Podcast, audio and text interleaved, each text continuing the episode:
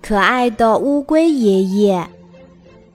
今天是小浣熊的生日，他邀请了好多小动物来参加生日聚会，当然也包括他最好的朋友小鼹鼠。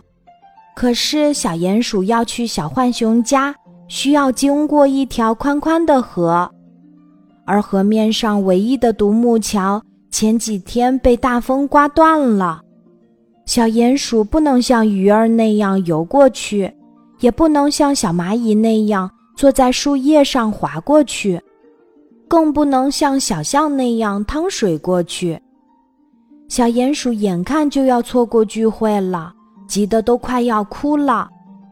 这个时候，乌龟爷爷看到心急的小鼹鼠，亲切地问：“小鼹鼠，你怎么啦？”乌龟爷爷。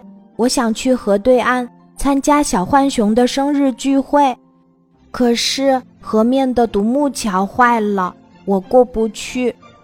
小鼹鼠沮丧地说：“不要着急，有乌龟爷爷呢，我驮你过去。”乌龟爷爷慈祥地说：“真的吗？太好了！”小鼹鼠高兴地直拍手。可他转念一想。不能把乌龟爷爷累坏了，于是对他说：“乌龟爷爷，您年纪大了，而我太重了，这样您会吃不消的。没关系的，爷爷能驮动你，赶快上来吧，要不一会儿就赶不上生日聚会了。”就这样，小鼹鼠顺利的参加了生日聚会。聚会结束后，他来到小河边儿。发现乌龟爷爷竟然还在河边等着他。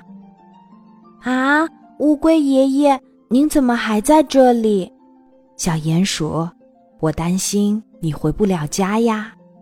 快到爷爷背上来，我驮你过去吧。就这样，乌龟爷爷又把小鼹鼠驮回了河对岸。乌龟爷爷真的太可爱了，小鼹鼠的心里。充满了感激。